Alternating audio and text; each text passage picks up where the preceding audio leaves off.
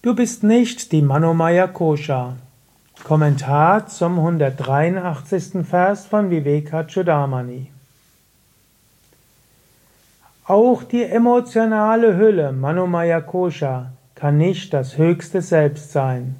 Denn Manomaya Kosha hat einen Anfang und ein Ende, ist Veränderungen unterworfen, wird von Leid und Freude geprägt, wird als Objekt wahrgenommen.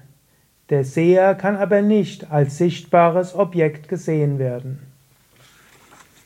Es geht immer noch um die Manomaya Kosha, es geht immer noch um Manas. Shankara hatte vorher gesagt, wir sollen Manas überwinden. Hier sagt er nochmal, du bist nicht Manas. Wenn du Manas nicht bist, wird es dir auch leichter fallen, eben an Manas zu arbeiten und jenseits davon zu gehen. Warum bist du nicht Manas? Zum einen, weil er ein Anfang und ein Ende hat aber du selbst bist anfangslos und auch weil er durch Veränderungen hindurchgeht.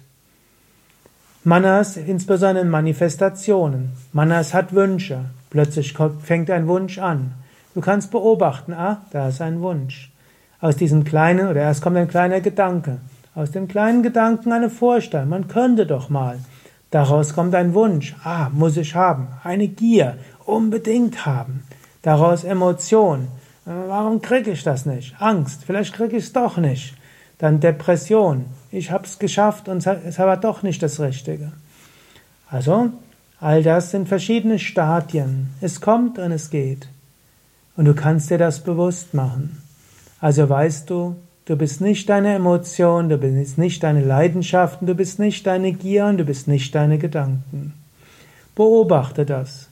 Das nächste Mal, wenn in dir eine Getriebenheit kommt, Beobachte, wann tritt sie auf, durch welche Stadien geht sie und wie ebbt sie wieder ab. Und dann weißt du, ich bin nicht die Getriebenheit.